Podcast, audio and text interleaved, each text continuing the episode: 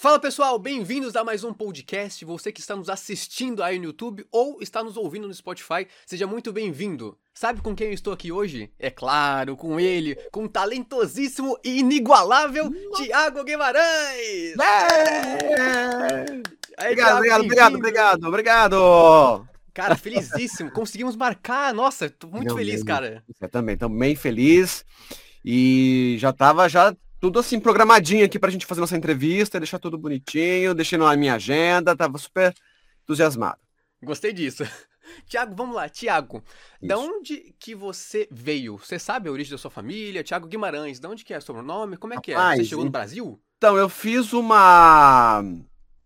Eu fiz um tempo atrás, inclusive, um, uma, uma árvore genealógica da minha família, né? Tem, tem uns aplicativos que fazem, né? E aí também tem alguns grupos que a gente vai achando no Facebook, tá, essas coisas. E aí eu descobri que o meu parente mais antigo, né, da, assim, do lado da minha mãe do, e, da, e avô, pater, avô materno, data lá do século 17, mais ou menos na França. Mas não era Guimarães.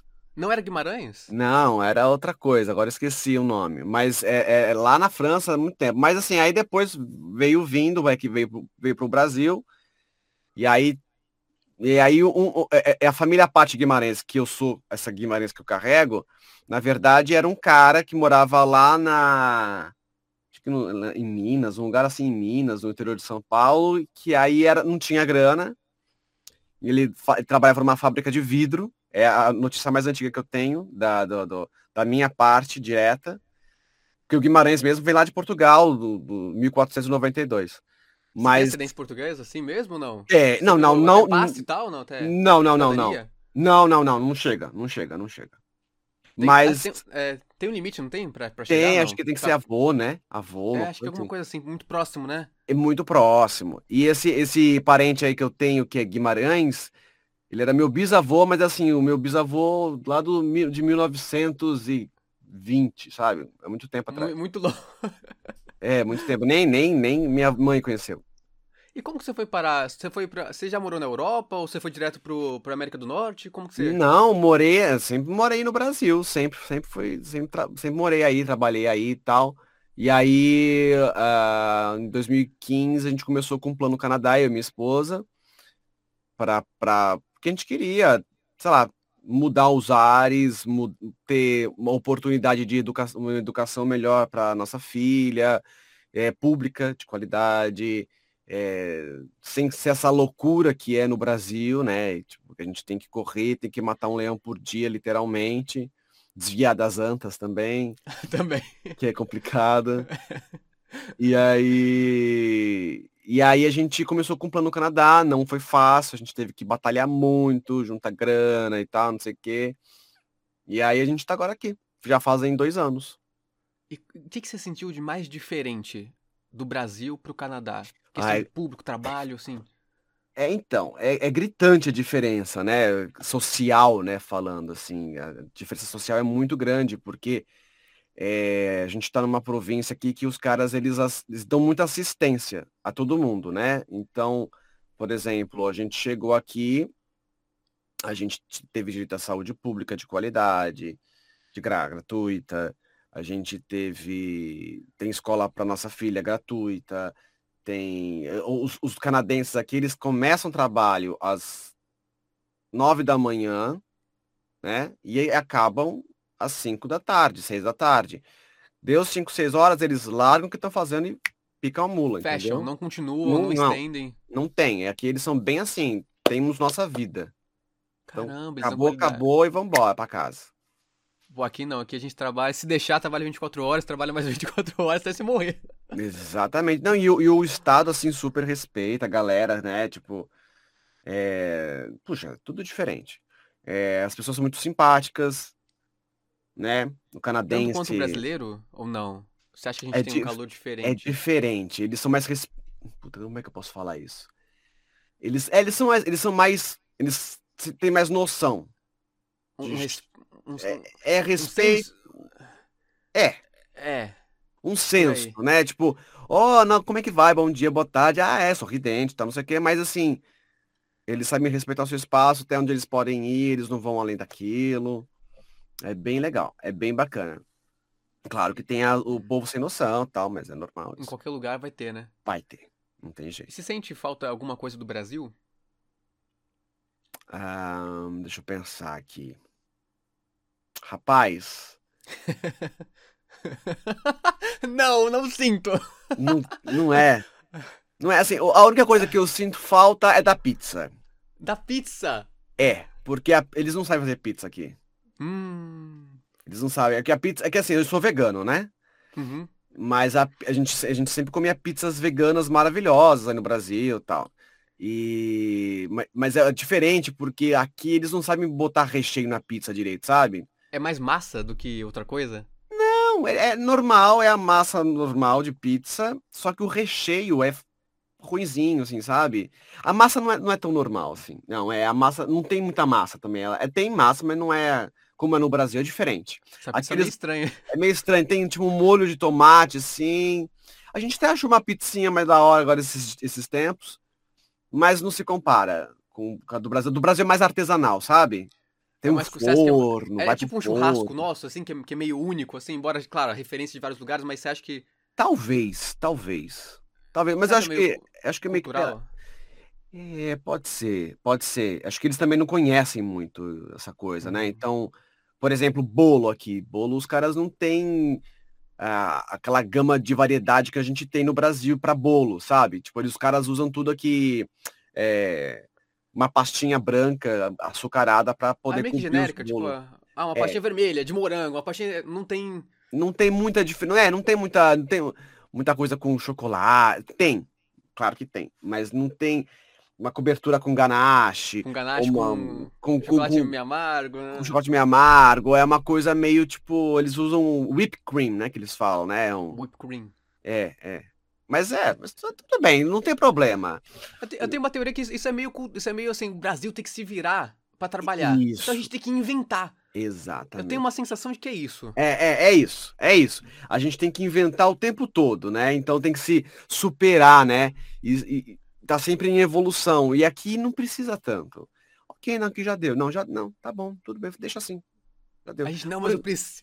É, por quê? Porque a gente não consegue sobreviver se a gente não der, não der conta da gente mesmo, assim, sabe? Se a gente não, não- se a gente não faz por onde, as coisas não acontecem. E aqui eu sinto que tem muita assistência da... O governo te dá muita assistência. Ele está sempre perto de você, te, te dá todo o apoio necessário que precisa. Por exemplo, a gente chegou aqui, a minha filha recebe um, um, um valor mensal, né? É, pra, pra... É de estudo o quê? É, não, é um valor, valor para poder manter ela. Ah, é tipo renda básica universal, digamos. É. Você luta, digamos que é tipo Isso, é, isso. E ela recebe, acho que é, um- é que depende da- do casal, né? Depende de, da- de cada família. Como a gente chegou, o imigrante geralmente não tem muito crédito, não tem muita grana no começo, como já Demora tem. um tempo pra ganhar demora uma, um uma tempo. credibilidade. Exatamente. Além da. É o child benefit, né? O benefício para criança. E aí também tem, um, por exemplo, uma ajuda, se, o- se a criança é men- menorzinha, tem uma, um auxílio creche. Então eles Caramba. pagam para você, além do child benefit, um auxílio creche. É bem legal, é bem bacana. Então, o, o canadense não tem muito. Ele não tem que correr muito atrás. Porque aqui É mais Existe. fácil, é mais fácil. porque preza o social, a vida, né? a vida, preza a vida, preza o cidadão em si. Então, assim, tipo, você vê, meu Deus, olha, tá vindo ambulância, polícia, nossa, o que tá acontecendo? Tá lá um, um, um paralama no, carro no chão, assim, que bateu ali e caiu. Aí os caras, meu Deus, qualquer coisinha assim, que sai um pouquinho Da do- do- regra da do... re- não da regra, mas da, é da segurança desordem, básica, né? da É. desordem. Tipo, bateu dois carros, assim, caiu o, o paralama no chão, já vai polícia, já vai bombeiro, vai todo mundo lá para resolver. Caramba, é, é um coletivo, é um... um- É, eu pelo menos eu sinto isso aqui, aqui na província onde a gente mora, que é British Columbia, né? Uhum, Colômbia Britânica. Então que é aqui é, Vancouver. que é, é- Vancouver é a cidade, né? E, a- e, a, e British Columbia é a província, o estado, né? Ah, seria o estado inteiro do Canadá ou não? É, Não, o Canadá é o, o, o- tem um o país, né? Aí British Columbia é o estado, tipo São Paulo. Ah, entendi. O estado e, e Vancouver é uma cidade do estado. Exatamente. Ah, Exatamente. entendi. Você passou pelos Estados Unidos também? Já ficou um tempo lá ou não? Já, não, passear só, foi passear só. Mas Você não notar morei. diferença, assim? Porque é muito perto, mas há uma diferença? A cultura é, é, é sim, porque os Estados Unidos eles têm uma cultura um pouco mais de, é, eles são mais egoístas, de, eles têm imperi- imperialismo americano, imperialismo norte-americano. e é pra caralho, assim, tipo, porque aqui, por exemplo, no- na província de British Columbia, quem governa é o NDP, que é o New Democratic Party, Party. É tipo, é, é, é, é, é a- o, é o, o partido de esquerda aqui, né? É Então, semipresidencialismo? Não, o Canadá é... é, é é par- parlamentarismo. Parlamentarismo, né? Parlamentarismo. Isso. E aí é cada província tem o seu gov, gov- é o seu premier, não é o prime minister, é o premier. E aí tem o premier em cada província. E aí o governo daqui, o premier daqui é do NDP, então eles são muito mais assistencialistas, progressistas, etc e tal. O, o, o Justin Trudeau é o prime minister, que é o tipo o, o primeiro-ministro, né? Que, que seria O presidente. vice-presidente aqui. Que é o presidente daqui. É o O presidente presidente. ou vice? É o daqui? presidente. Ah, o presidente. É, porque assim, o que acontece? Tem o, o primeiro-ministro, que é o, seria o Ah, é, presidente, razão, é verdade, é. né? Tipo, Aham. igual o Boris Johnson, Johnson lá no, na Inglaterra, o primeiro-ministro. Então, porque quem... que- a- a- teoricamente, o chefe do Estado é a Rainha Elizabeth, Uhum. aqui também. E aí, mas não, não, não, não, pita nada. Tem lá o governor, o general governor, que representa a rainha, mas é só uma coisa de figurativa, assim. Mas é ele que declara guerra também? Só ele pode declarar de guerra. Acho que tem um negócio assim, né? É, tem um negócio Na, Inglaterra é assim, né? Eu acho que tem um negócio assim. Aliás, eu, eu li uma notícia que é, eles têm um plano inteiro arquitetado quando a Rainha Elizabeth morrer. Sabia tem, disso? eu sabia, Eu eu sabia. fiquei, como assim? Tem, é tipo. É, tipo, é uma, é uma peça pronta, tá lá. É, Tipo, tem que chamar essas, essas pessoas, fazer desse jeito, a música é essa, por quê? Coisa meio, né? é Tipo, meio uma- sombria, né? É, é tipo, eu, eu fiz faculdade de jornalismo, né? Eu me formei em Aham. jornalismo Ai, que também. legal. E lá a gente, lá tem, tem uma matéria que é de hard news, que são as matérias iniciais, tem, tem o soft news e tal. E aí lá a gente aprende que tem uma gaveta, toda emissora tem uma gaveta pra todo mundo. Morreu um, Olha. essa é a música, esses são os fa- tá editado. Eles não vão falar, ah, morreu, sei lá a pessoa. Vamos- Não, tá pronto. É uma gaveta da morte. Que tem to- todos os arquivos de cada pessoa morta. Que coisa horrível, coisa mórbida. É, mas eu acho que, tipo, morreu, sei lá, Deus livre guarda, da Fernanda É. Montenegro, né? Mas Isola, tá lá, isola. isola, isola. Mas tá lá, tipo, né, já tá Fernandinha. prontinho. Meu É. Deus, uma loucura. É, É. pra ficar fácil, né? Sei lá. É, pra- é porque, sei lá, muito arquivo, muita montagem, você tem que pensar, mas, enfim. Coisa é, é um meio cultural industrial, né? Nos faz. Enfim, né? É. Ô, Thiago, você. é, como que você chegou, assim, na arte? Como que a arte entrou na sua vida? Você falou, puta, eu tenho que ser. Eu sou ator, não é possível, não, não consigo fazer outra coisa.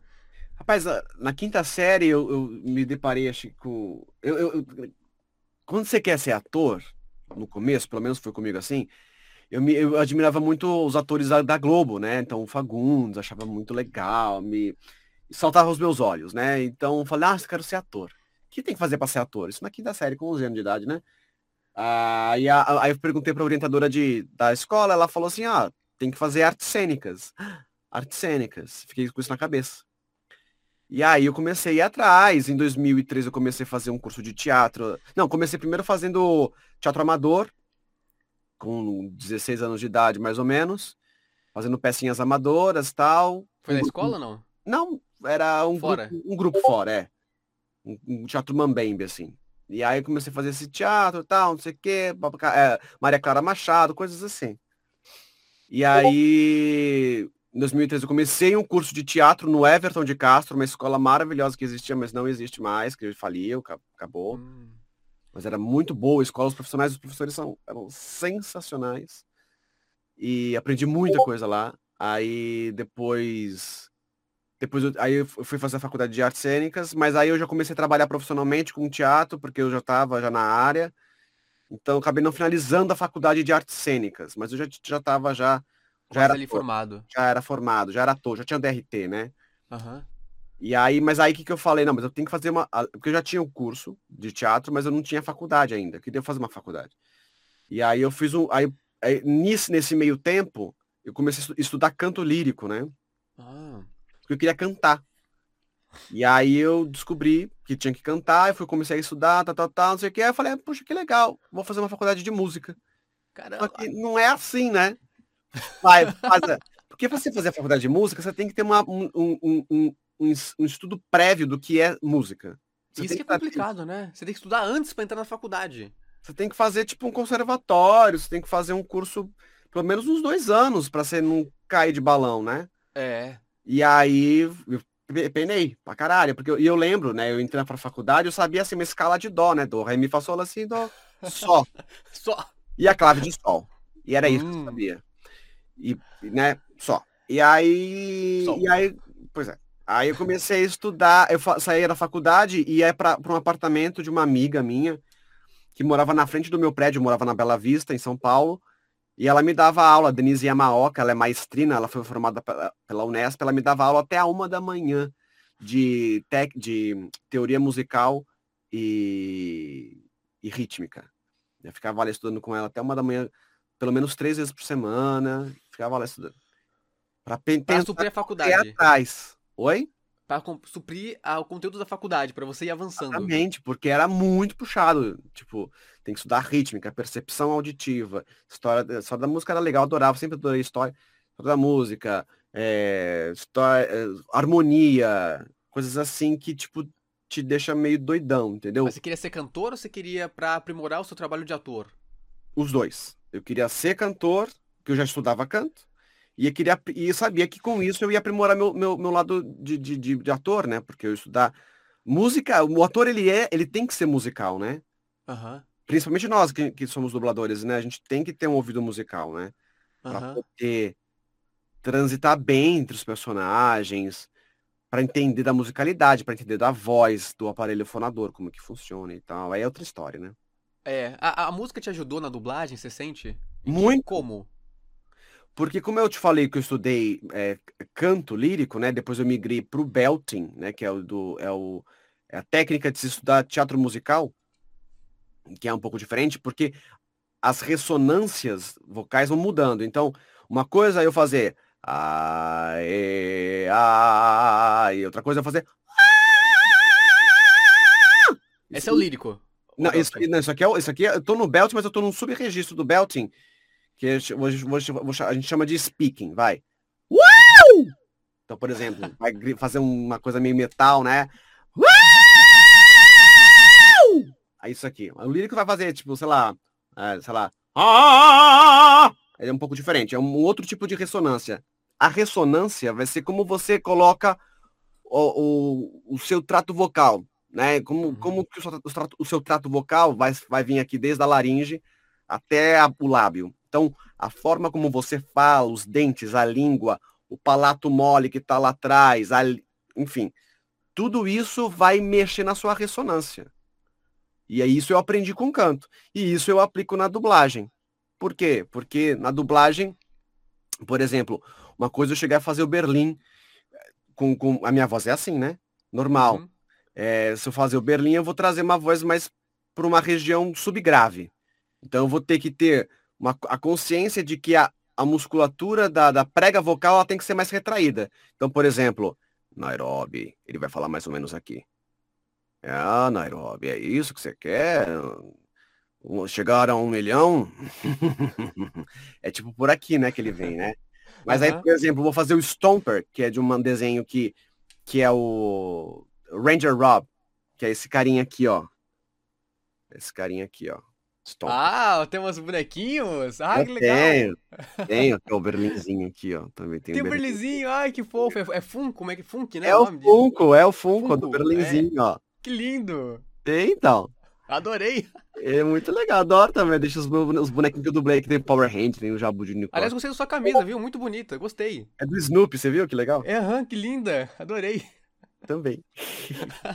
Quero uma também. Tem, é só no Canadá que tem. Rapaz, eu achei sem querer aqui no Canadá, você acredita? Ah, jura não? É? Tava pendurado, lá peguei. Achei Ah, bonito. gostei também. Mas aí, ó, o- só Ah. pra te falar, tô aqui com o Berlim. ah, e o Stomper, ai, ai, ai, eu tenho que fazer isso aqui por muito tempo sem me machucar, eu? e aí, tipo, porque tem gente que faz isso e fica nessa voz. Com a garganta. Uh, é, não, não, não, pensa em respiração, não pensa em que tem que beber água o tempo todo, Opa. tem que ter água, aquecimento vocal, que é importantíssimo, é, contração abdominal, apoio, essas coisas todas que eu trouxe do canto. Então eu posso ficar pendurado na ressonância sem forçar a minha, minha, minha garganta ou a minha prega vocal e posso ficar horas e horas fazendo e não me cansar. Ah, então entendeu? você pega a potência da ressonância. É a potência da ressonância. Não existe força, existe ressonância. Se você pensa na força, automaticamente vem pra garganta. É, aí... porque aí você não tá respirando, né? Porque uma coisa eu fazia assim. Aí, sei lá, eu não tô respirando, nem sei como faz fazer sem respirar. Mas tem gente que fica rouca, tem dublador que fica rouco, tem dublador que não consegue ficar muitas horas fazendo uma voz assim agudinha deputada. E aí vai machucar, entendeu? Então tem que saber onde está colocando, tem que saber que a gente tem um microfone aqui com a gente o tempo todo, que vai nos dar esse approach. Então tá. Você, você tem uma parceria com o microfone, né? Porque às vezes você acha que tá falando, mas não tá, ou às vezes não ao tá. contrário, né? Exatamente. Tá fraquinho aqui. Calma, não vai pegar também assim, né? Vamos dar uma energia aí, né? É, porque aí o microfone você tem assim. No Brasil, né? Quando, quando tem que gravar alguma locução, por exemplo, eu, eu sei dosar para ouvir a minha voz.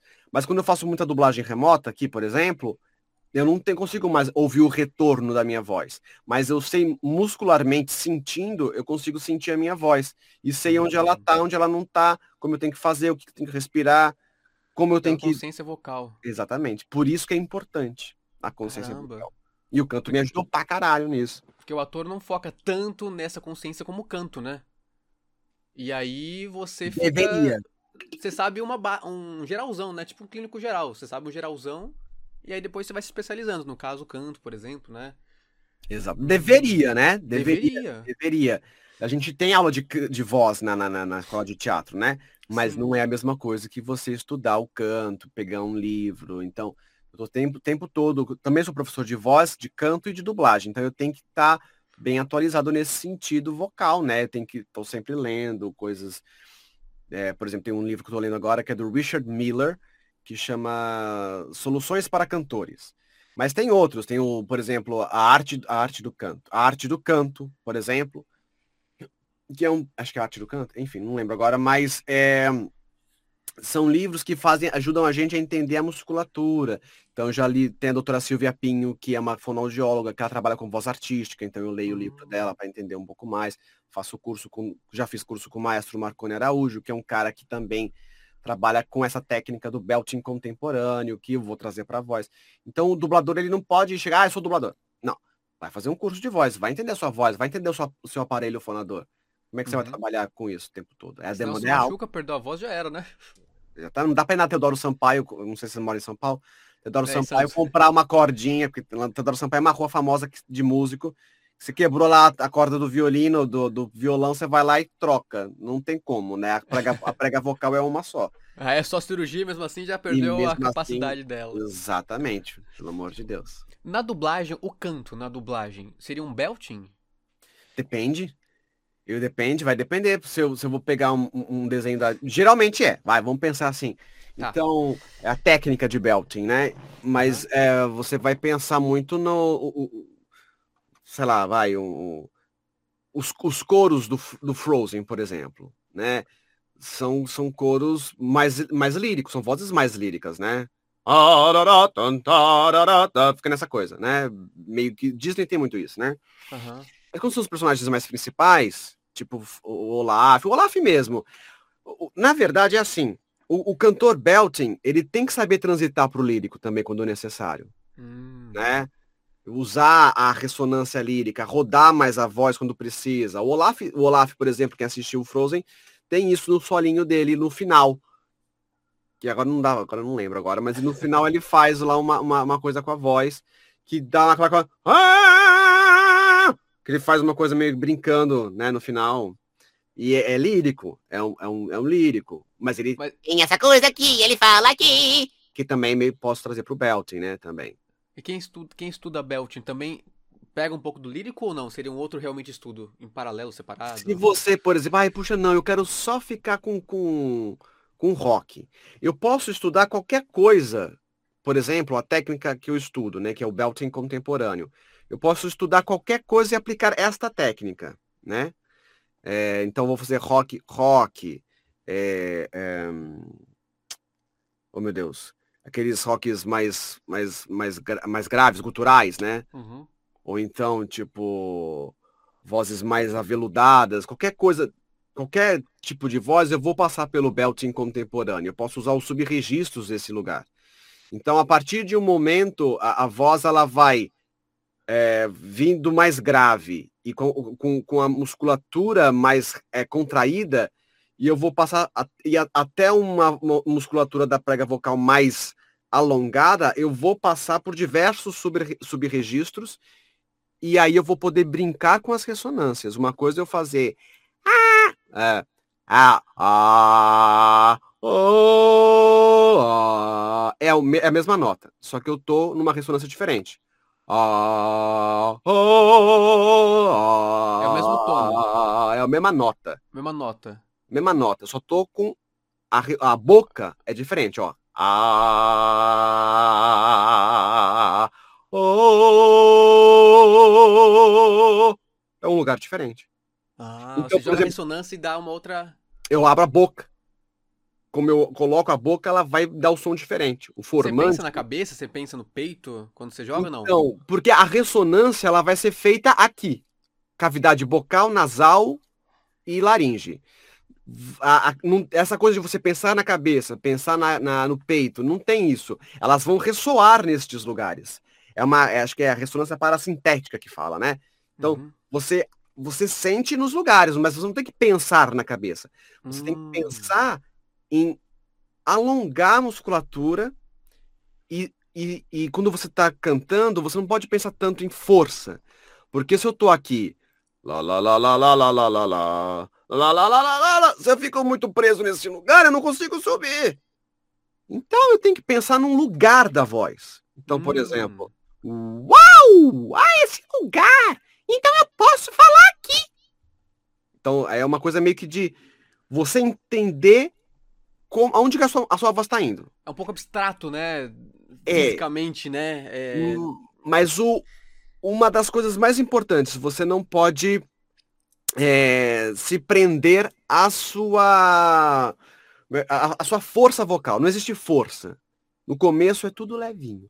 Então você vai falar aqui desse jeito para poder entender e sensibilizar essa musculatura, entendeu? Ainda mais, ainda mais no agudo, né? Que a gente... Ainda mais ah, ah, é, eu, nossa, eu fazia aula de canto, que, nossa, tadinha, minha professora, ela faleceu. Ah. Mas eu fazia aula de canto. É, e, engraçado, eu não, eu, eu, não consigo, eu não conseguia ligar. É, hum. Porque eu, eu, o meu, a minha voz é pro Mickey. Eu fazia... Ah, ah, ah, é pro Mickey, eu não conseguia. Mas isso aí é voltar. a passagem, é o mix vocal. Eu não conseguia, sabe, é, voltar e nem ir.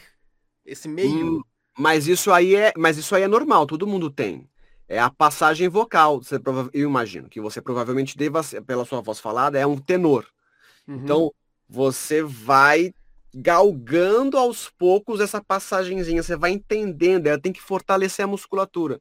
É que nem tocar violão, você tem que aprender a memorizar a musculatura. Hum. Da onde você tá fazendo. Mas legal que você já faz o Ah, voz do Mickey! Você vem pra cá. oh, aqui, oh, aqui. Oh, oh. Olha lá, você fez.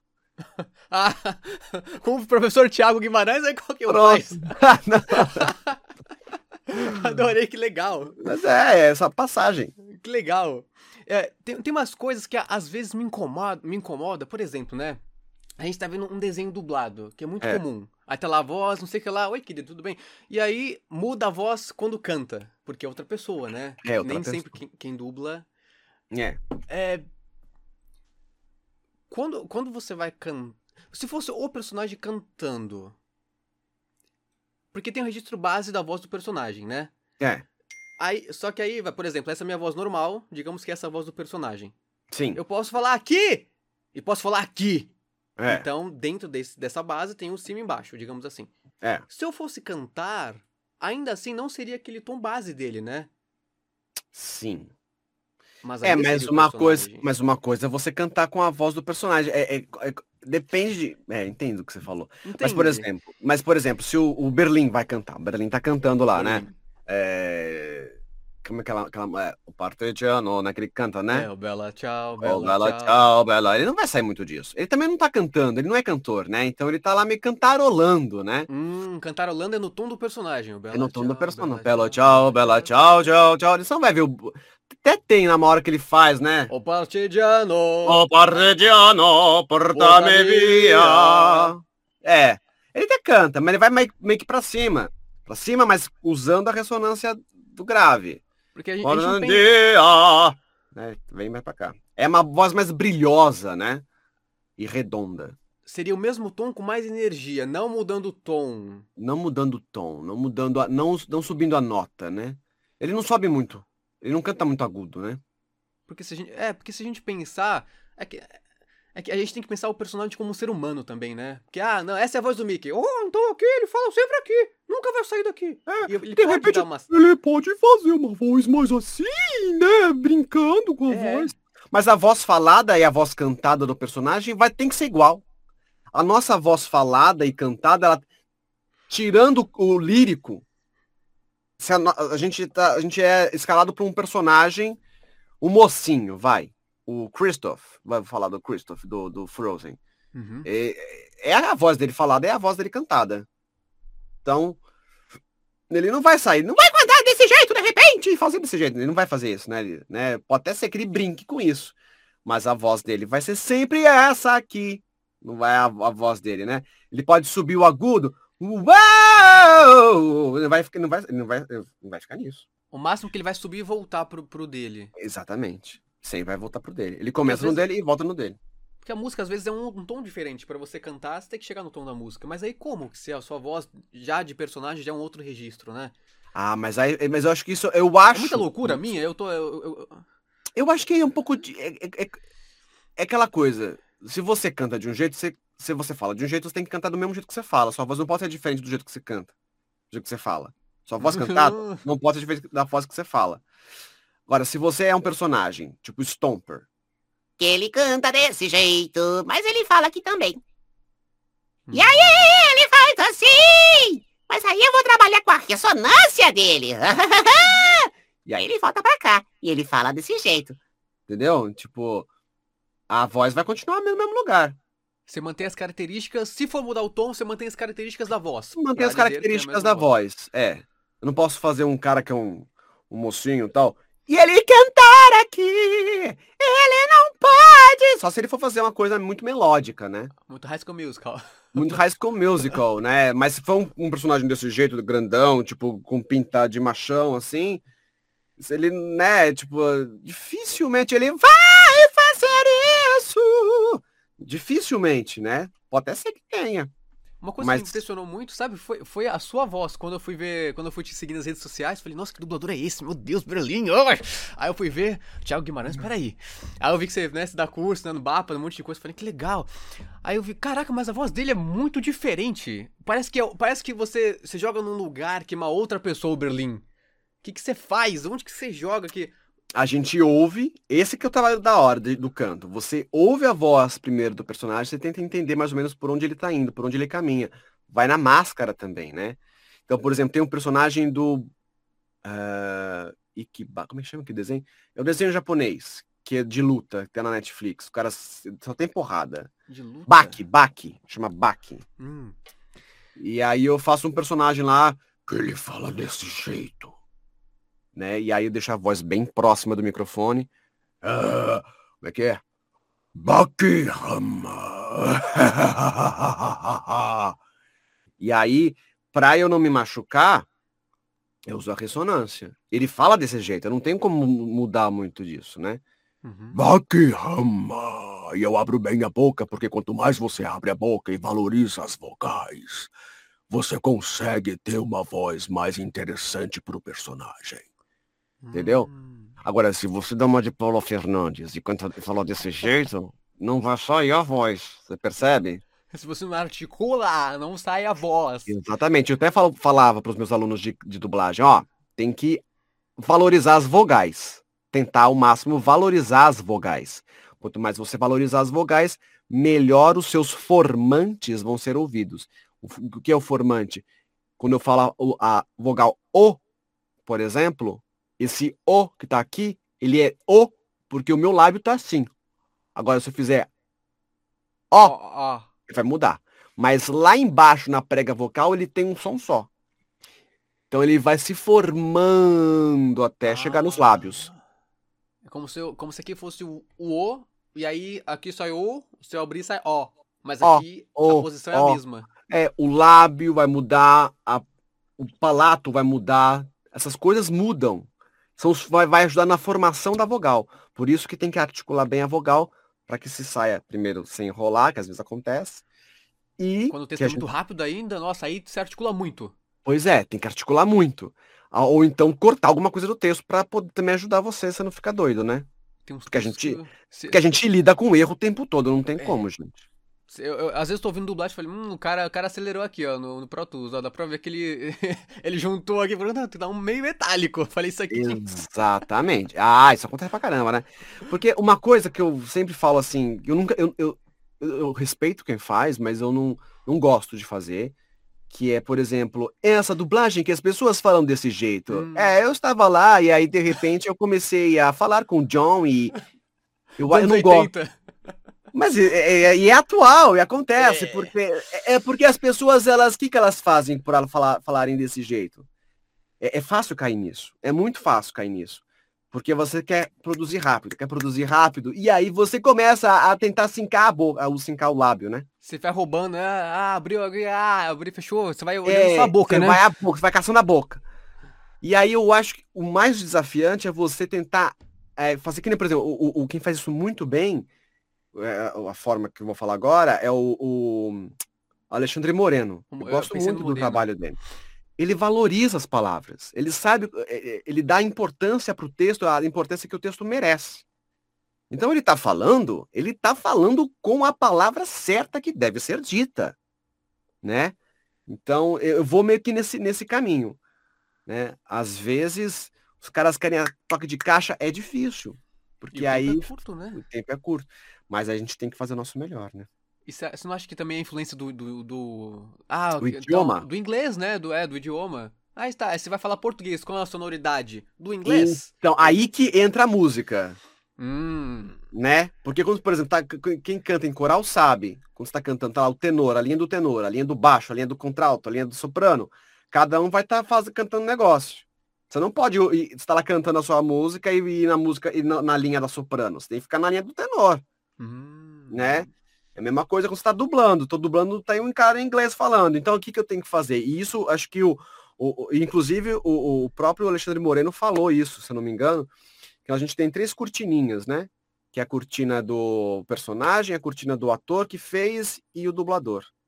Então eu não posso ficar nessa cortininha aqui. Eu tenho que pensar no, no personagem.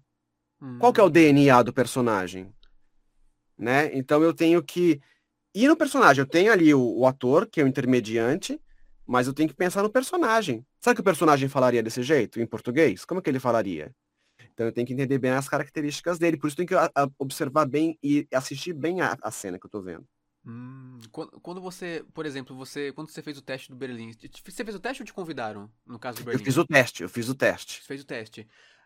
O que, que, que você, você tentou entender primeiramente psicologicamente esse personagem, você foi só no tom, e do tom você foi enxergando o que, que ele pensava, que às vezes a gente consegue enxergar né, o pensamento do personagem pelo que ele falou.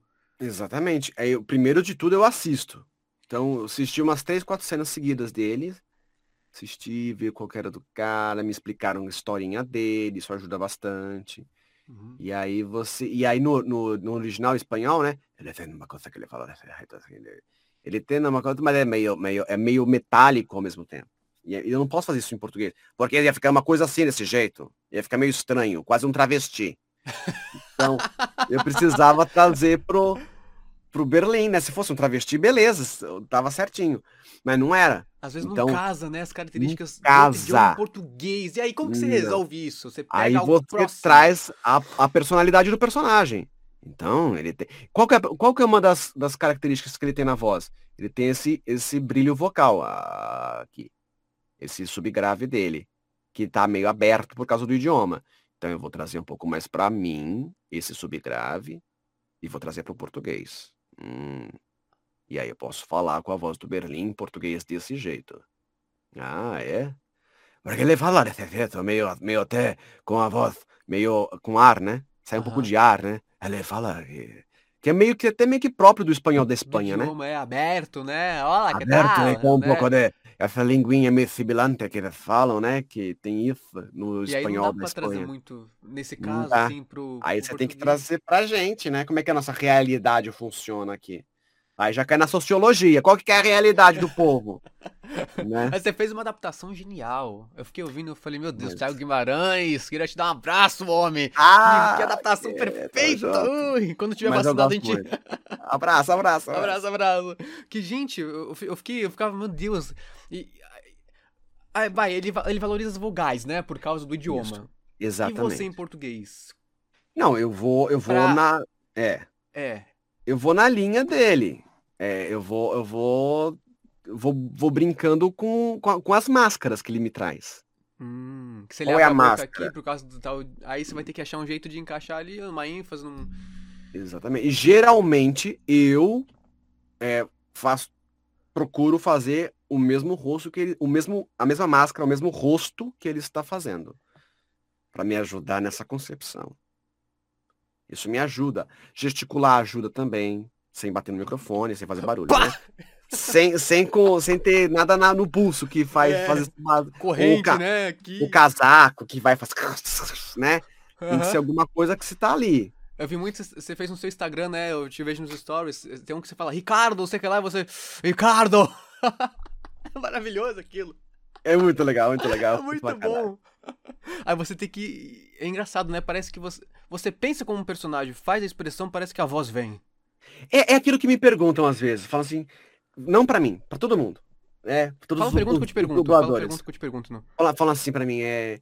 O que, que você sente quando você tá dublando o personagem? Ô, Thiago, o que, que você sente quando você tá dublando o personagem? Aí que tá. Eu sinto o personagem, né? Tem, tem dublador que fala assim, ah, sei lá que eu tava sentindo. Não, pelo Ah, então contrário. Você tava dublando? Então, é, você tem que sentir o personagem. Tipo, é um desenho? Tá, mas o que, que o personagem tá sentindo? O que tá passando por ele? O que, que tá acontecendo com ele pra ele falar desse jeito? É, é- é o, é o básico do teatro. Uhum. Eu sei que a gente não tem tempo de fazer uma gênese, Uhum. um tempo de estudar ou como ele se move, como que ele se expressa, o qual... não, mas, tudo, é. mas qual que é a história ali naquele momento? O que, que te contaram? O que você está vendo? Me conta, diretor. O que, aconteceu com o cara? Às vezes o diretor não sabe. Você tem- mas você tem que Aí você buscar. as chora, né? Aí você chora. Você busca as pistas que você tá vendo ali. O que, que, que, que tá me trazendo no rosto? É, por exemplo, isso é um, é um- é um exercício muito básico do teatro. Tem uma foto de alguém. O que, que essa pessoa tá te falando? O que, que, você, que, que você acha que tá acontecendo aqui? Pelo os rosto, pela expressão, pelos olhos. É, você usa a imaginação. A gente tem que usar a imaginação o tempo todo, né? O, o, o- aqui no, no, em Vancouver, tem. Em Vancouver, Estados Unidos também, eles têm muito essa coisa de fazer o game com os atores mesmo, com aqueles pontinhos, né? Com aquelas roupas tal. Depois eles fazem a computação gráfica em cima. E que são os mesmos, os dubladores são os caras que fazem isso. isso que eu acho muito legal isso. Muito da hora. E aí eles ah, têm que ter uma puta imaginação. Uma puta imaginação para entender, pensar no cenário inteiro em volta deles. Achar, pensar que o negócio de madeira que ele tá segurando é uma arma ou alguma Putz. coisa assim. É, é- é um exercício de teatro, né? É um É exercício. te- mas é teatro puro. É. Então, você quando tá dublando, você tem que pensar nisso. Você é ator. Por isso que tem que ser ator para poder dublar. Senão virar fake. Ou no Game of Thrones, quando ela tá ali dentro do dragão, né? Tá ali É. dentro do dragão. Pois tá é, como é do que... dragão, mas tá. Tem que se aproximar. Né? Exatamente. Aí você tem que sentir, né? É. É isso. É isso. Ah, então você sente dublando, Thiago? Mas os dubladores falaram que não sentem nada. Como assim você sente? Pois é, aí que tá. Aí, é isso, aí que estão elas, tá vendo só? Uma coisa, uma coisa que eu acho, assim, é... co- Como que, du- é, como que dublagens foram parar fora do Brasil com uma qualidade inferior? Você sabe como que se deu isso? Rapaz, Eu acho assim. é, Uma coisa que é interessante aqui. Eu, tô- eu li dois, tô, tô lendo um segundo livro agora. Eu li dois, né? Eu já li um que chama Voice Over, Voice Actor. Voice Actor, é Voice Acting. Voice Over, Voice Actor, acho que é esse. Do Mark alguma coisa. Tá lá embaixo, depois eu, posso até mandar pra você. E tem um outro que chama A Voz... é, Voice, voice Acting. Ah, não, a The Art of the Voice Acting. É um outro livro.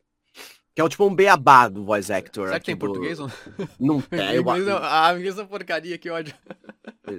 Mas é muito bom esse livro. Se você puder um dia comprar, buscar, va- vai estudar inglês, é importante. É, esses livros, eles. Porque assim, aqui nos Estados Unidos e Canadá, no, no, no, no Brasil, funciona assim, basicamente. Você tem dois polos de dublagem no Brasil. São Paulo e Rio de Janeiro, a princípio. Sempre foi assim, desde sempre. E aí quando uma coisa sai fora desse, desse, desse lugar, desse hub, ah meu Deus, não, tá errado, não pode fazer isso, não pode fazer dublagem em Minas, não pode fazer dublagem em Campinas, ah, Niterói, não pode. Enfim. Aqui, como é que funciona isso? Aqui a gente tem dublagem em Vancouver, é, em British, British Columbia, em Alberta, Alberta é um outro, uma outra província aqui, Toronto, é, Toronto, Toronto, Ontário, né? Tem acho que também em ah, Winnipeg, se não me engano, e tem Califórnia. Passa um pouquinho, deixa eu ver o negócio aqui. Aí tem esses lugares. Então, assim, tem, tem outros lugares da, da dublagem nesses países. Então, não se pensa de uma forma bairrista. Você trabalha em todo canto. E aí, assim, tem dublagem fora do país. Ah, tem Portugal. Mas eles falam português. Tem, tem ator. Os caras são atores. Ah, mas eles não. Eles, mas eles estão sendo, sendo pagos corretamente. Isso é importante. Eles estão sendo pagos corretamente? São atores? São. Ah, mas o fulano não trabalha lá. Mas calma, gente. O que, que precisa para dublar? O cara tem que ter DRT, tem que ser ator, tem que ter formação artística, né? Aham. Aqui, por exemplo, não, tem, não existe DRT. Aqui o cara tem que ser ator. Ah, não tem DRT. Você se Não forma... existe. É, ator. aqui é ser ator, né? Você tem um Ah. diploma tal, enfim. Você tem, você tem que ter, tem que ser, tem que ser ator. Tem que ser, ter formação artística. Você está sendo pago corretamente. Isso é importantíssimo. Não dá para abrir mão disso. Então é isso. Agora sim, aí a qualidade, o que, que é a qualidade? O cara, ele não, ele é novo. Tá começando agora a dublar. Nunca, né? Tipo, o cara é ator, ok, mas ele a qualidade não vai ser igual. O feeling da técnica ainda, de experiência, que é só aprende apanhando mesmo, né? O que vai fazer um dublador é o tempo de, Estudo, de, de estúdio, de estudo, também, de porrada. né? É, Vamos, vamos falar de estúdio e de estudo. ok. De bancada. É. O cara tem que estar lá, fazendo, fazendo, fazendo. E é, tem muita gente que acaba ah, não entendendo isso. Então, por exemplo, pô, beleza, abriu um estúdio. Então vamos lá, vamos ajudar esse povo que abriu o estúdio, vamos ajudar eles a começar? Que é um outro lugar para trabalhar. Tem mais um lugar para trabalhar. Então vamos lá. É isso, isso também te traz do teatro, essa é, generosidade. Tem que trazer. Senão, como é que você. É claro que eles, vão, eles não vão ser tão bons quanto a gente. Porque eles não têm ainda o, o, o preparo, eles não têm um amparo. Ninguém foi abraçado ali para que, que aquilo acontecesse. Você sente que acontece um meio tipo, ah, tá, vai, então abre e a gente continua aqui. É, não. Abriu. Ah, que absurdo, eles estão abrindo ali, não pode, não pode, não pode. Ah, estão... Aí começa a virar um monte de fake news. Ah, tá, ganhando, tá pagando menos, não sei o quê. Blá, blá, blá. Nem sabe se isso é verdade ou não, né? Nem sabe, não sabe. E aí, em vez de falar, não, vamos lá. Ok, trabalho, vamos fazer um treinamento para a gente se, se, ajudarem vocês. A gente se, se predispõe aqui, vamos conversar. Que, pô, que legal, mais um lugar para trabalhar. Vamos trabalhar junto? Posso ir aí trabalhar com vocês? Tem que ter humildade. E geralmente isso não acontece. Hum, entendi.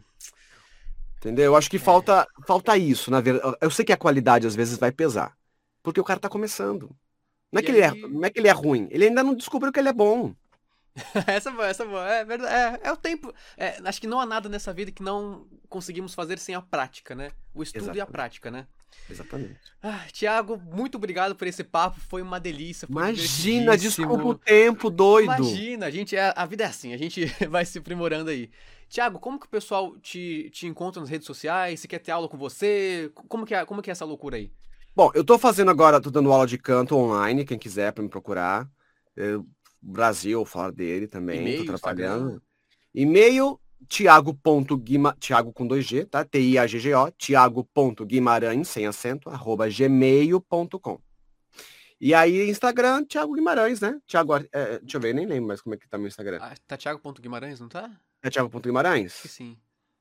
Deixa eu ver aqui. Pera lá. Dois palitos. É esse aqui, ó. Tiago Guimarães. Normal. Tiago com 2G, né? Tiago Guimarães. Aí você... Tiago underline Guima. Guima. Ah. Ti- Tiago underline Guima. Guima. Isso. Ah, ok. Você pode acabar essa, esse nosso papo com uma, uma coisinha de Berlim aí? Quinta temporada, Claro. sei, um negocinho aí, assim. Vai vir uma coisinha ali, tá do, do Berlim, tá uma coisinha aqui, assim, né, do Berlim. Não vai estrear, vai estrear, pelo que eu estou sabendo, né, que tá na internet, que vai vir em setembro, já alguma coisa. Acho que é em setembro mesmo, né? Setembro, setembro chega. Então podemos aguardar coisas interessantes aí. Podemos aguardar coisas interessantes com o Berlim, inclusive, vai ser bem legal. Ah, gostei disso, bom saber. Tiago, obrigado, meu querido. Obrigado. Valeu, ó, e lembre-se sempre, nós somos a resistência. É isso Nós aí. somos a resistência, é isso aí. Tamo junto. Tchau, pessoal. Obrigado. Obrigado, gente. Valeu, obrigado. Fala pessoal, bem-vindos a mais um podcast. Na verdade, vocês só ouviram um corte agora, porque a gente tá em outro dia, mas vocês vão continuar ouvindo no mesmo podcast. Eu estou com quem? Com o nosso querido, claro, Thiago Guimarães! Meu querido! Estamos de volta! ê! Aqui, aqui. Como você tá, meu querido? Tranquilo? Maravilha, graças a Deus. Então faltou Estamos aqui trabalhando, dando aula. Isso, ah, oh meu Deus, trabalhando muito, dando muita aula. Bastante, bastante. É, tô, tô dublando, né, e dando aula. Aqui, a gente mora no Canadá, para quem não sabe, mora aqui na região de Vancouver. E no- na, na parte do Pacífico, né, na costa do Pacífico. Não, não tá frio, aqui é verão. Ah, vai falar isso, né? Pois é, quente pra cá. Inclusive agora tá 29 graus. Aqui, aqui, quente. aqui eu não tenho, não tenho essa função, ver, não. Meu relógio, meu relógio nem fala a grau, mas tá, tá meio calor aqui em Santos, viu? Tá, tá meio calorzinho. Tá calorzinho. Tá meio calorzinho. Geralmente tá, tá meio frio também, por causa do. Né? Mas tá meio louco o tempo, então enfim. Mas enfim, Tiaguinho, faltou umas coisinhas pra gente conversou, pra gente conversar da outra vez, né? Tanta coisa aí. Já que você. que você quer perguntar? Pergunta aí. Ah, então fechou. Já que você é professor, quero, quero saber o seu lado educativo, assim, né? É, o, o que que, o que que você... Vou emendar duas perguntas, né? O que que você espera quando você vai ensinar uma pessoa, seja qual o estilo de, né, de canto, o que seja o que for, né? O que que você acha que deu errado no Brasil, na educação? Nossa, que pergunta boa.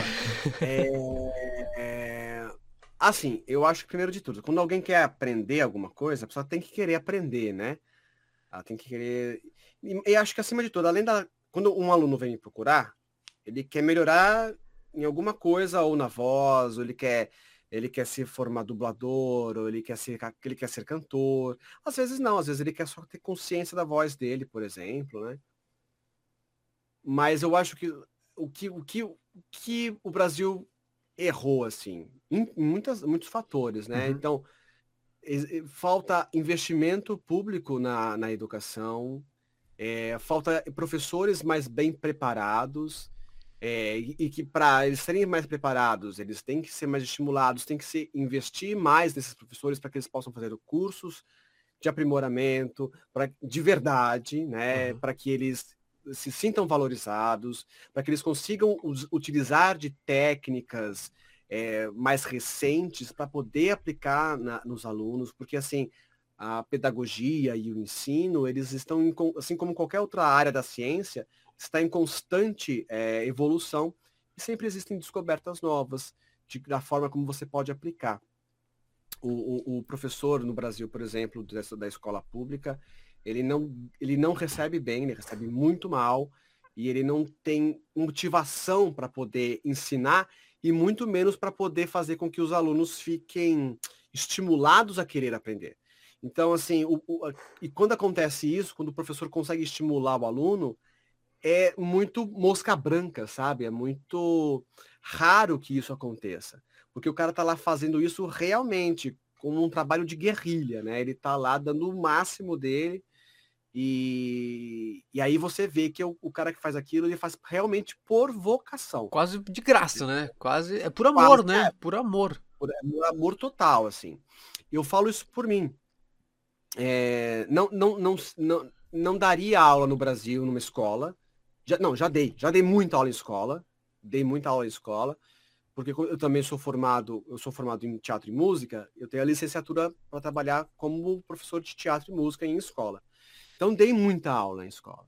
Não era bem pago, como era pago na dublagem, existe assim uma diferença enorme de salários, mas eu curto dar aula e ensinar. Não é um trabalho fácil.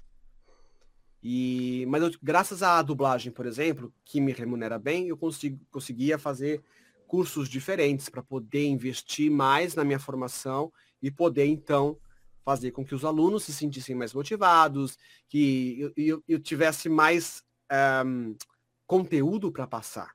Porque eu tenho que me motivar, eu tenho que entender muito bem para poder passar também, né? Mas é numa escola pública, por exemplo, é difícil você conseguir ter essa mesma realidade. Uhum. Né?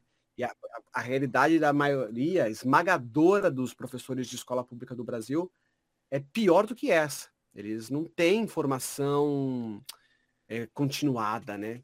Eles não, não, porque eles não têm possibilidade financeira. É porque a gente vê então, edu é, educações tipo Canadá, né? Tipo Alemanha. E... Exatamente. Por exemplo, aqui no Canadá, é, a minha filha estuda numa escola pública, né?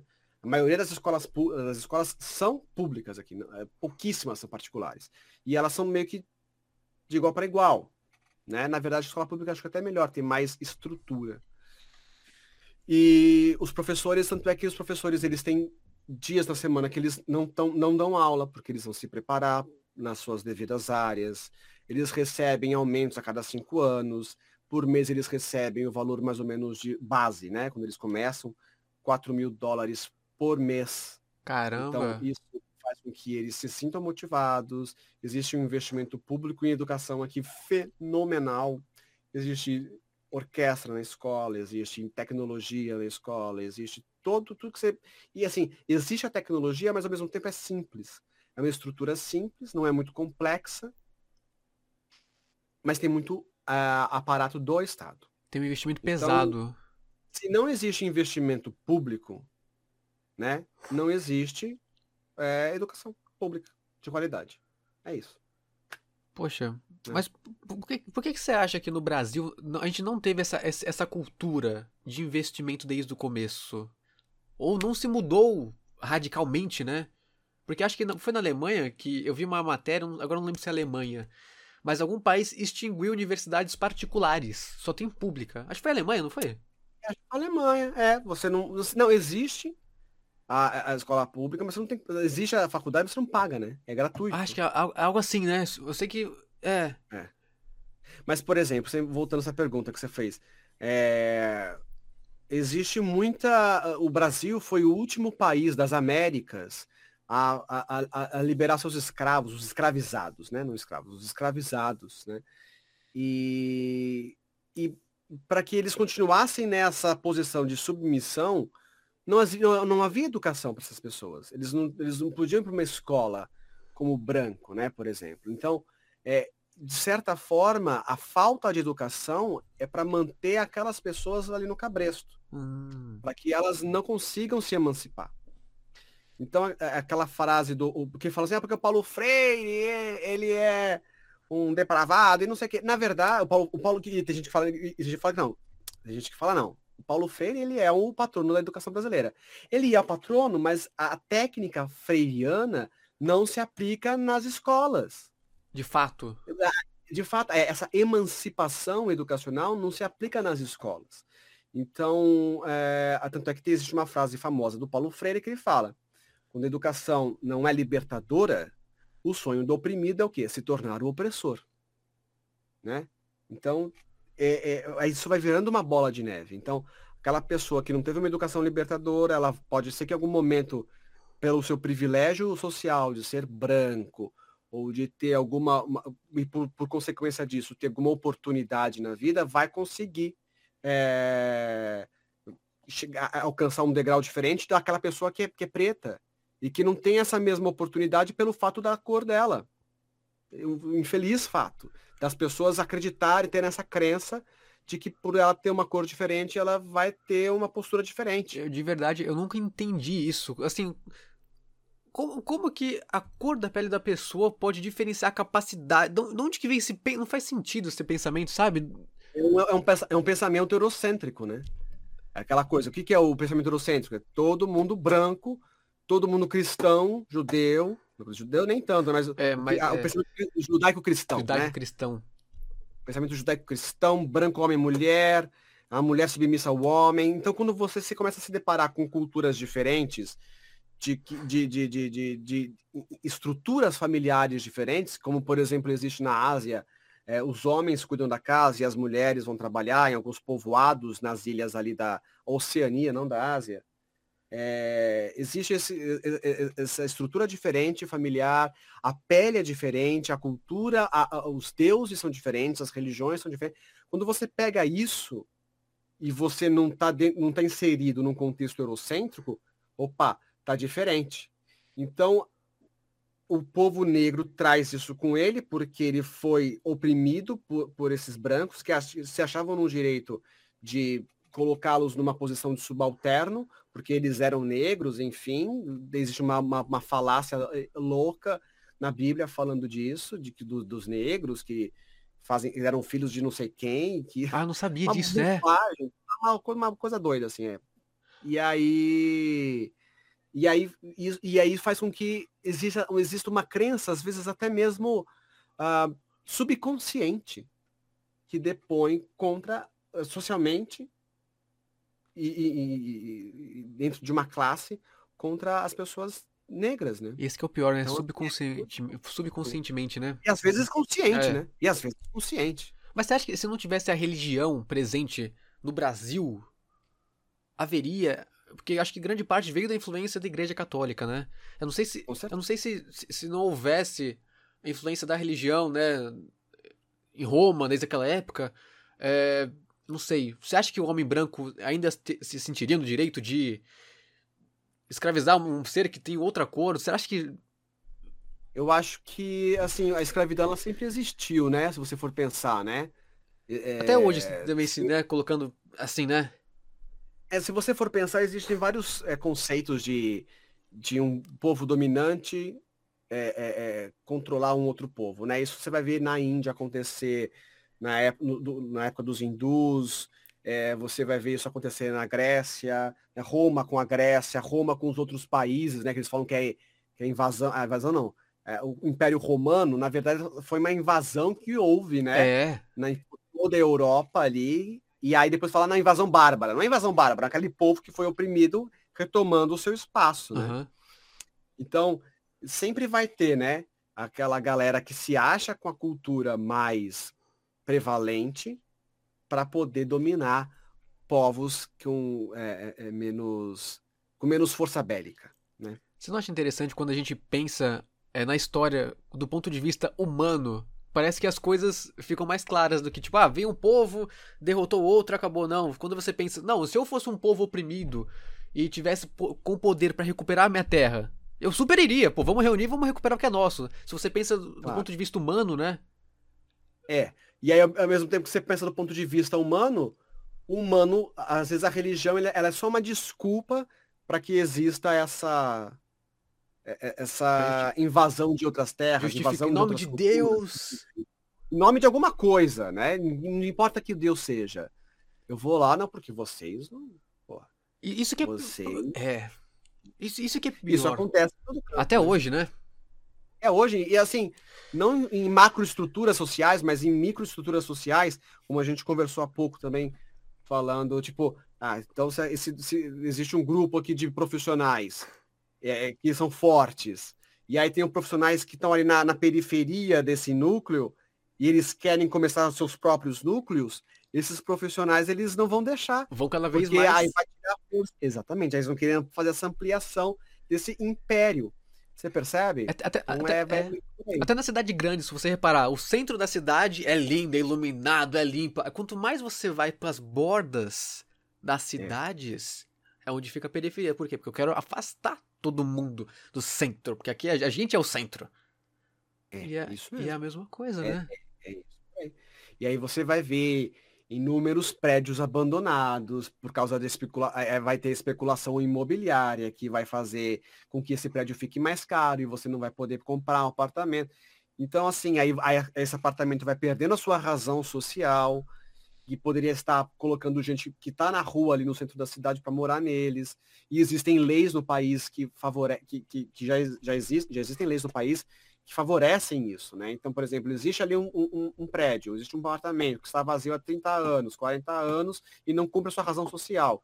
O que, que tem que fazer? Tem que colocar a gente para morar lá nele. Mas isso não acontece por causa dessa especulação imobiliária que já existe. É, que você tem que deixar ali, né, para aumentar o valor.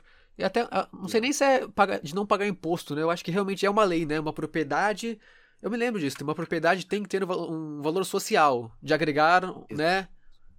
E às vezes são, são propriedades que ficam lá, sei lá, muito tempo sem pagar, e aí o valor é tão alto, tão alto, que não vale a, a, a, a o valor do apartamento não vale mais para poder pagar a multa que existe de, de taxas sobrepostas ali, né? É.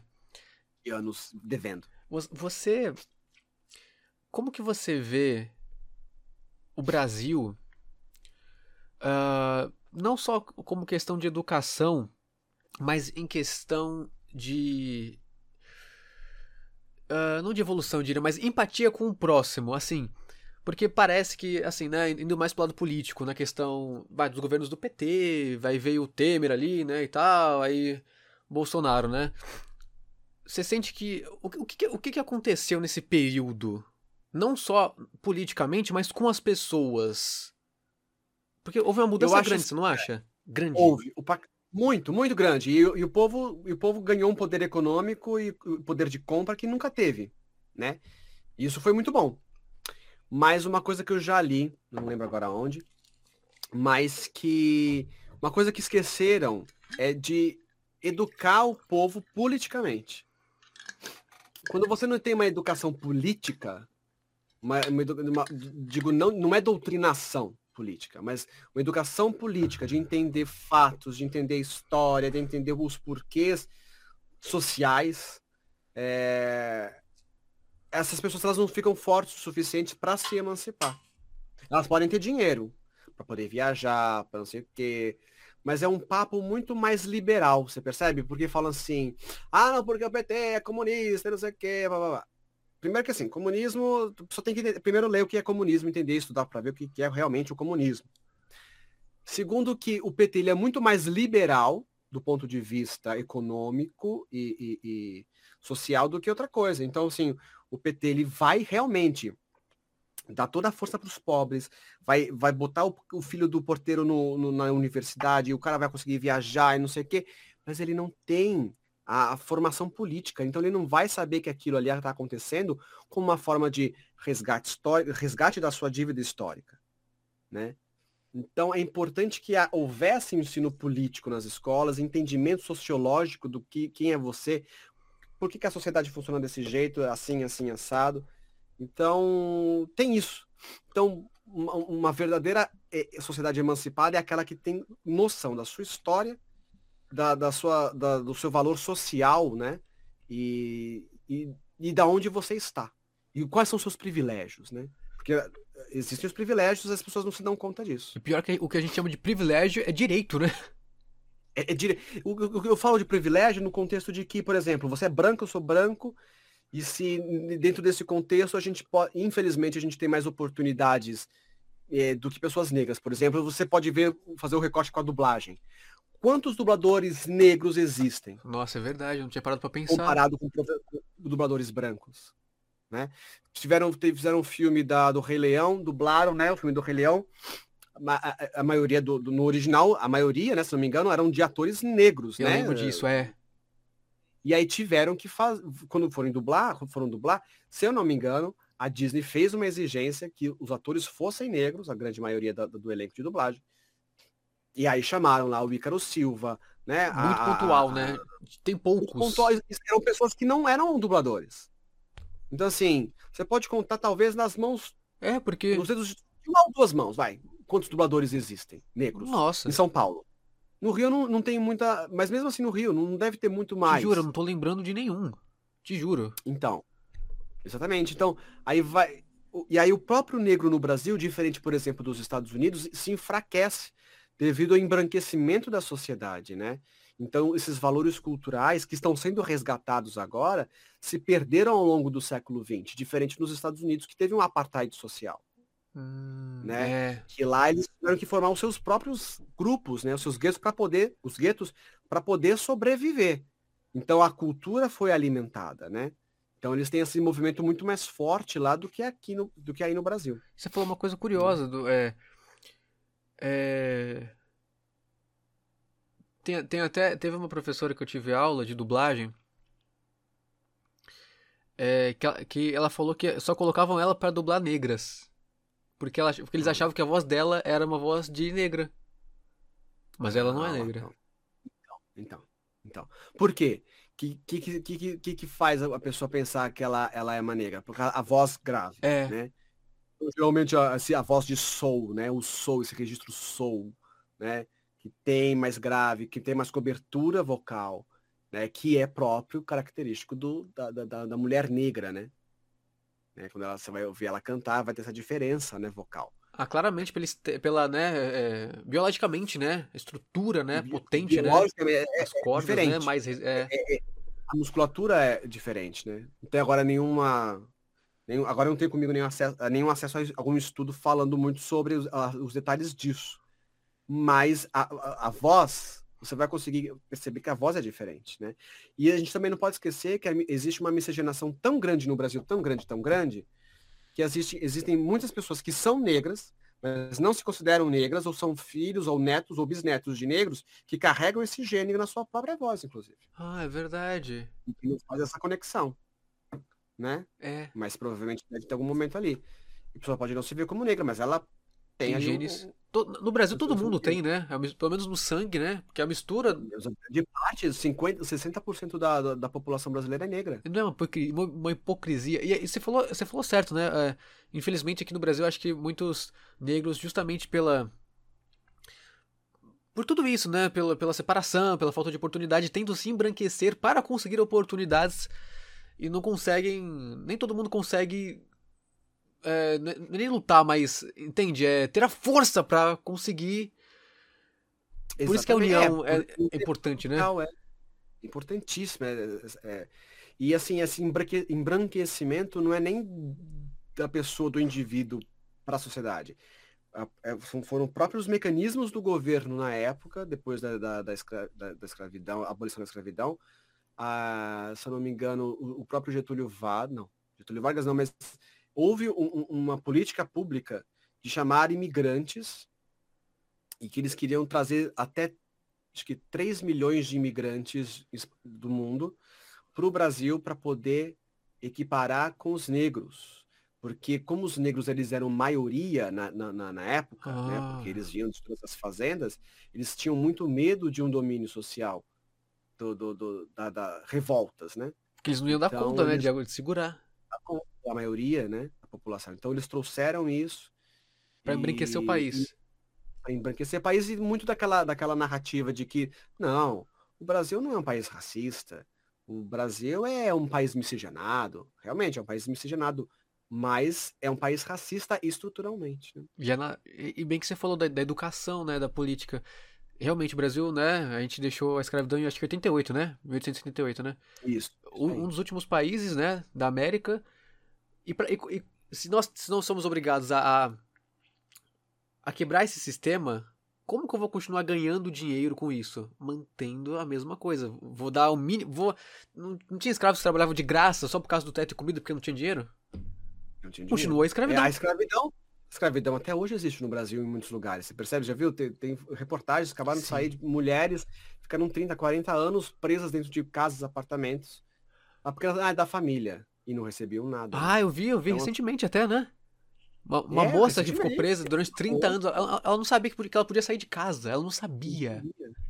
Olha que coisa. Ah, eu po- eu posso? Você vê, a, se a escravidão existe nesses lugares, ela, lá no lado do começo do século já devia existir muito a escravidão, meio que nas ali falando que não era, mas era, mas não era, mas, mas tinha, né? Nos lugares, os confins ali da, do norte do país, né? A gente não sabe se pode ter tido muita escravidão por lá, por, por até a pessoa morrer sem você saber que era Acho livre. que até hoje nas empresas, né? Não tem muitas empresas, ah, trabalho escravo, sei lá o quê. Não tem muito. É. A gente vai vendo Né? notícias. Zara, né? Você vai ver a Zara lá usando trabalho escravo infantil. É horrível isso, nossa. É por isso que as pessoas elas têm que se eman- emancipar estudar bastante e tal, Eu tenho. pra entender. Nossa, eu não sei se vou conseguir te mostrar aqui. Eu tenho um projeto, eu quero fazer esse projeto antes de eu morrer. Isso aqui é minha meta. Quer ver? Deixa eu ver se eu acho aqui. O meu toque, eu separo por, por, por cores aqui, ó. Os, meus, os meus pensamentos. Ah, Deixa eu ver se eu acho aqui. Da Eu te mostrar isso aqui. Aqui, eu tenho um projeto de fazer uma escola. Aí eu anoto tudo que eu quero que te- esteja nessa escola. Eu quero, por exemplo, eu quero que, que, que, que tenha como cuidar de uma casa, primeiros socorros, pensamento crítico, teatro para as pessoas vivenciar situações para criar empatia. Porque eu acho que você vivenciando no teatro, por mais que seja uma cena, você vai conseguir se pôr no lugar daque- daquela pessoa, daquele ser humano. Independente da situação, ela vai conseguir criar uma empatia, porque ela vivenciou aquilo. Pelo menos um resquício de sensação ela vai ter de como é viver aquela vida muitas vezes, né? Teve um exercício que eu fiz no teatro que era de, de um morador de rua. Você não tinha nada, você passava frio, você tinha que sobreviver, e era vários moradores, né, na, na- de rua na sala, né, os, os atores. E aí, é, é engraçado, né? Tipo, a gente sempre fala, nossa, aquele, aquele cara fica, fica bebendo, é, morador de rua, sei lá o que, isso é tudo bêbado. Aí você pensa, né? Naquela situação que eu passei, nossa, é ridículo, né? Eu passei, mas eu tive, eu entendi o porquê. Por exemplo, ah, ele fica bebendo e tal. Cara, você- primeiro que você tá, você tá morando na rua, você não tem saneamento básico, você não tem nada, você não pode ter família. O que que pode te tirar daquilo? A bebida. Além do, você tá morrendo de frio, você não tem como se aquecer. A bebida aquece. Então você vai entendendo humanamente o porquê de certas coisas que você só julga porque você vê de fora. Então eu acho que ter isso na escola seria uma mudança fundamental para mudar as próximas gerações. Então é uma das coisas que eu queria pôr, enfim, instrumentos, horta para fazer eu em acho que casa. Uma coisa que é- é importante, uma coisa, você sabe que eu tô fazendo aqui um curso de, chama Liberal Arts, né? Ah, você Então, comentou. tem matérias posso escolher, né? Então, Hum, uma das- matérias que eu escolhi, que eu sempre quis estudar, era política, para entender os vários vieses de política, desde dentro do espectro, né? Desde, desde a, da- eh, passando pelo, pelo comunismo, socialismo, eh, liberalismo, eh, anarquia, anarcocapitalismo. o anarquia, o, fa- o fascismo, enfim, esses extremos, né? Então, eu, eu- eu estudei política, estou, estou, estou no segundo ano agora de sociologia, de entender mais o- o- os pensamentos sociológicos, os pensamentos marxistas, os pensamentos weberianos, de, de, divi- das divisões da sociedade, como classe, raça, gênero, por que, que a mulher preta ela era mais desvalorizada que a mulher branca, por que não existe feminino, feminismo, por exemplo, sem a mulher preta inserida nele, nesse contexto, porque ela era a corda mais fraca da, da, da, da- do- da força, né? A, a corda, a corda não, a, a- a- o lado mais fa- fraco da força, por exemplo. Então, se- o feminismo ele só pode existir unicamente, primeiramente, pelo lado da mulher negra. Caramba. Depois, se pensar na mulher branca, enfim. É, que- porque é- é, dentro de um espectro social existe a mulher, um homem branco é, é, cisgênero, né? Homo, é- é heterossexual, e no outro lado existe a mulher ah, homossexual ah, preta, né? Se você for pensar nesses dois lugares, quem que tem mais privilégio social? É mulher branca, hétero, né, cis. O, o homem, o homem é hétero, É, né? o, é, o homem mais- tem mais, é. Aí depois a mulher branca, depois a mulher negra, né? Não, o homem, o homem negro, depois a mulher negra, né? Exatamente. A mulher negra não era nem vista, né, comparado ao homem negro, né, se você for pensar. Então, a gente tem que olhar para esse espectro para entender como é que a sociedade funciona. A gente não pode padronizar tudo. Ah, mas eu não tenho nada a ver com isso. Não, mas tem a ver, porque está em você. Você é, você é a sociedade também, né? Você é a sociedade, então você tem que começar por você. Então, isso, e, é importante você entender isso, você ler isso. Porque é importante matemática, português, é importante. Mas você tem que entender a sociedade. Como é que funciona a sociedade? Como é que funciona a política do seu país? É o que mantém a gente vivo, Não né? tem A gente unido. Quem é A gente sabe, que, que- que- infelizmente. Mas quem que é, né? É. o, o, para que serve? Como a gente. Senão a gente não se emancipa. Qual a função de cada poder? O que, que acontece se isso aqui for aprovado, se isso aqui não for aprovado? Como que vai afetar a sua vida, agora ou depois, os seus filhos? Por que, que- que privatizar é importante? Não é importante? Terceirizar é Pô, bom, que- não é? Exatamente. Então, assim, não é só história, não é só. Ah, é também. É a história, mas também eu tenho que ent- entender conceitos sociais. E a história é cíclica, né? Ela se pensar. repete. Você não vai. Claro, por quê? Porque não se, porque não se aprende, É. É, né? é. Ela vai se repetindo porque você aprende ela, né? Tanto é que no- na, na Alemanha, é, a Angela Merkel, toda vez que alguém usa a bandeira da Alemanha perto dela, ela já tira de perto, porque ela, ela não quer que símbolos nacionais se- sejam vangloriados para que não se repita aquela história que aconteceu com o nazismo. O nacionalismo, ele é um braço do, do, do, do É fascismo. muito do perto, nazismo. né? Muito. É um Exatamente. negócio ali. um negócio ali. Você tá coisa muito da bandeira, patriotismo, patriotismo, patriotismo, ah, exacerbado, exacerbado, é muito perigoso. É muito perigoso. Qualquer lugar do mundo. Porque você acha que você é o soberano, a gente que manda, a gente. A nossa raça é melhor, sou soberano. Não, isso aqui a gente tem que. Vamos compartilhar com o mundo isso aqui, a gente. Pum. Aí. Gente é foda, Aí nasceu o Adolfinho. Hitler, né? Aí já cagou a história toda. Aí já cagou a história toda. É, meu filho, é isso aí. É. Então é muito mais embaixo o buraco, né? E, e o que, que você acha? Nosso tempo tá acabando, né? Vou dar uma corridinha. O que, que você acha? Que assim, né? Teve as eleições, foi, foi uma coisa muito louca, né? Essas últimas eleições. Houve uma mudança, né? o- Da esquerda veio pro extremo, extrema direita, né? Que, não há, A esquerda, é é? da esquerda passou-se pra extrema direita, né? Entendi isso. Os governos, Isso, né? isso, isso. Ah, tá, tá. O que, que aconteceu? Você acha que foi né, o fenômeno Bolsonaro? Vamos falar um pouquinho do fenômeno Bolsonaro. Que, que é uma coisa que, que eu não entendo. Não sei se alguém vai entender um dia. É, tudo bem, né? Houve-se houve -se escândalos de corrupção, houve-se grupos que se aproveitaram, houve-se N coisas. Ah, e aí, claro, a pessoa vai querer. Enfim. Não, deixa eu te perguntar. Deixa eu te perguntar direto. O que, que você acha? Você entendeu, né? O que, que você acha que aconteceu com as pessoas? A, a gente combate um extremo com o outro? Então, mas aí, então eu acho que não é combater um extremo com o outro, porque no Brasil nunca houve um, um- governo de extrema esquerda, Uhum. né? Nunca houve um Mussolini governando o Brasil, né? É, Porque assim, o, o, o, o, problema não são as ideias, assim, tirando, tirando a- a- o fascismo, o nazismo e, a, e o neoliberalismo, ah, o- o- os conceitos, né? As bandeiras sociais, elas não são um problema. O problema é o, humano, é o, é o ser humano que se apega a elas e faz coisas que não deve, né? Coisas além do que aquilo está falando para ser feito, né? Ou aquilo dos ideais a serem realizados. Então o Brasil nunca teve um, um- um governo de extrema esquerda. Uhum. Segundo a, a Juliana Paz, eh, a gente tem, é, fala, que ela falou, é delírios comunistas. Então o que, que seriam delírios comunistas?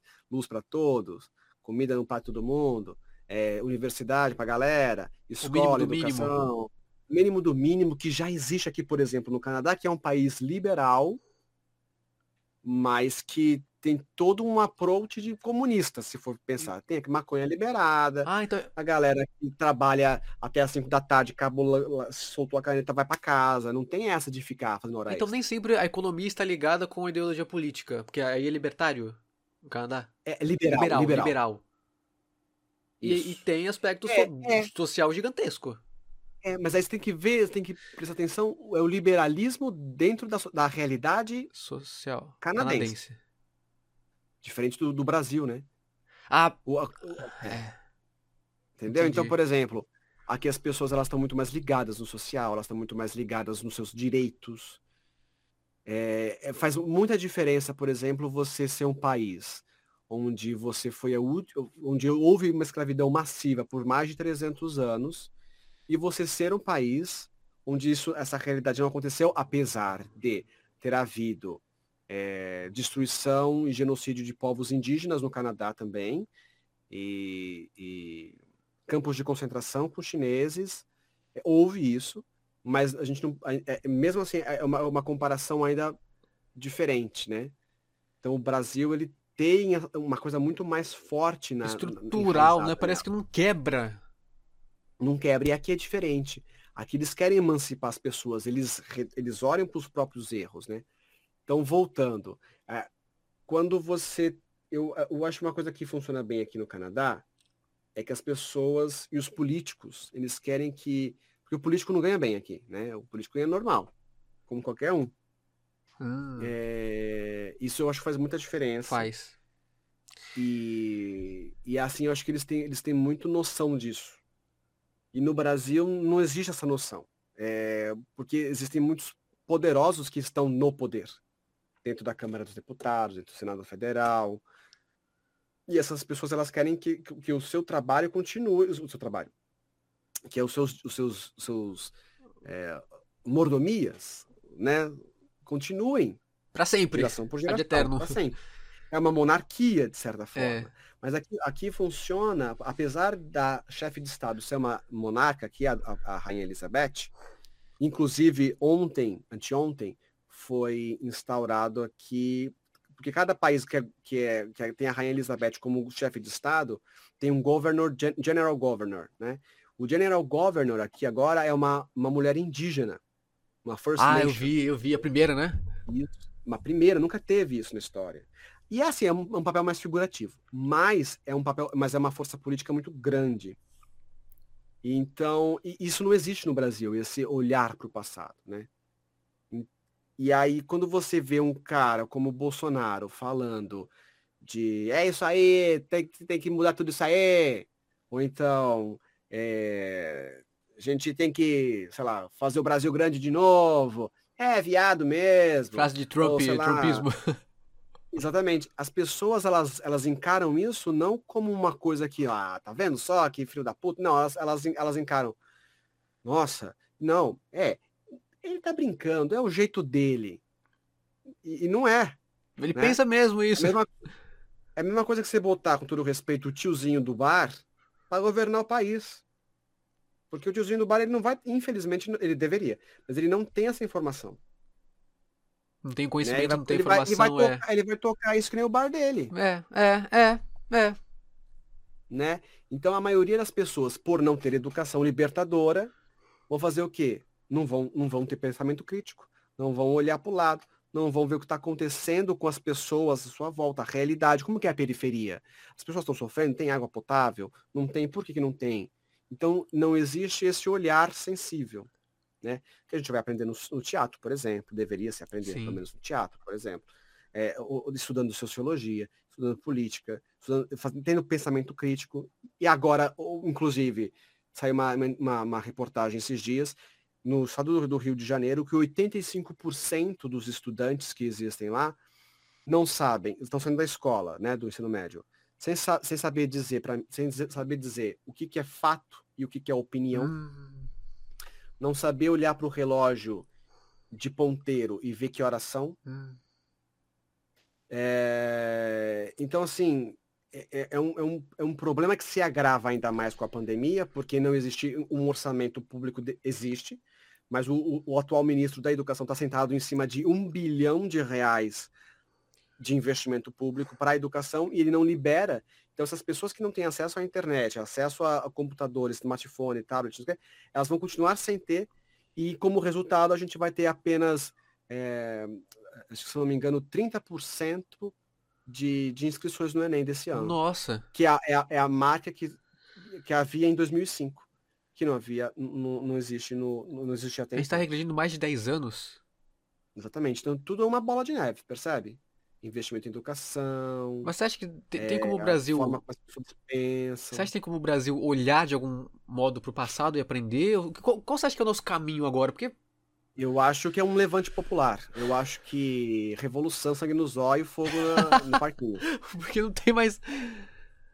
É, não tem muito, muito mais o que fazer, porque assim, é, a Revolução Francesa não foi feita num, num, num, numa carta de, de, de Gostaríamos de. É, não.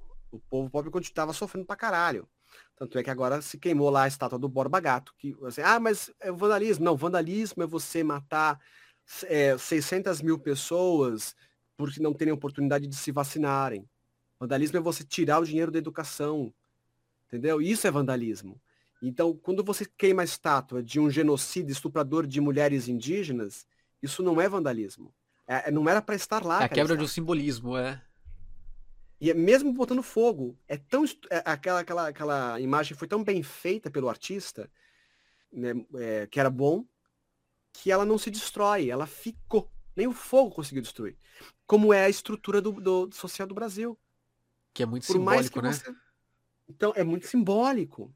Então, assim, você precisa de uma transformação profunda no Brasil, um levante realmente periférico para as pessoas entenderem e se emanciparem para que alguma coisa aconteça.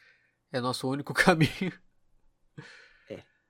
É, por isso que tem que ter o povo na rua. Sem povo na rua, não existe não existe mudança. Mas aí sem, sem consciência de classe, sem educação, sem pensamento crítico, não há povo na rua, então continua tudo igual. Mas é aquela coisa, aí vai pressionando, vai pressionando. É uma, é uma, uma, você percebe que é uma panela de pressão é, um, é uma bomba relógio. As pessoas vão passando fome, as pessoas não, elas vão ficando nervosas. Aumenta o preço da comida, é, é, não consigo mais comprar comida. É, é. O que acontece? Começa a bater água na bunda e você precisa fazer alguma coisa. Sabe o que tá acontecendo. Você, Tem que fazer alguma coisa. Que que você... Exatamente. Aí você começa a buscar é, elementos de informação protestos, aí começa mobilização uma cidade, é, outra, outra, vai um é, país, é, pá. É, é assim que vai começando. É, é uma panela de pressão, se você for pensar. Faz sentido. Tiaguinho, nosso tempo está acabando aí.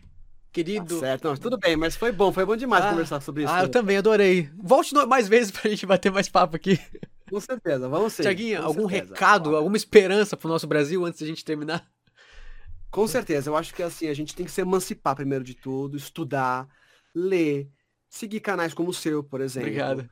Seguir canais que se importem com, a, com o lado social.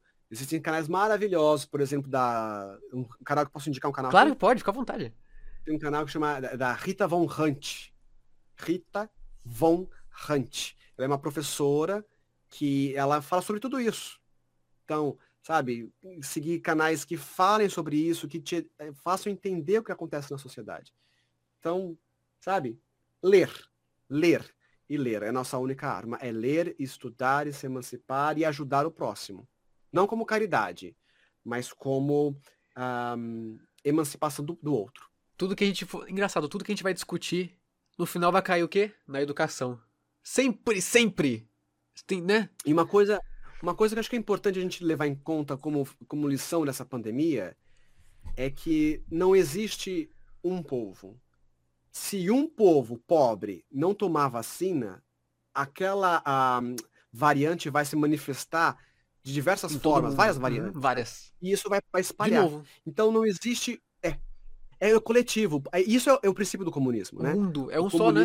É o a Pangeia, é né? não tinha divisão no começo do mundo. É, não tinha divisão no, no começo do mundo. Então, assim, se você pensar sozinho, não existe sozinho.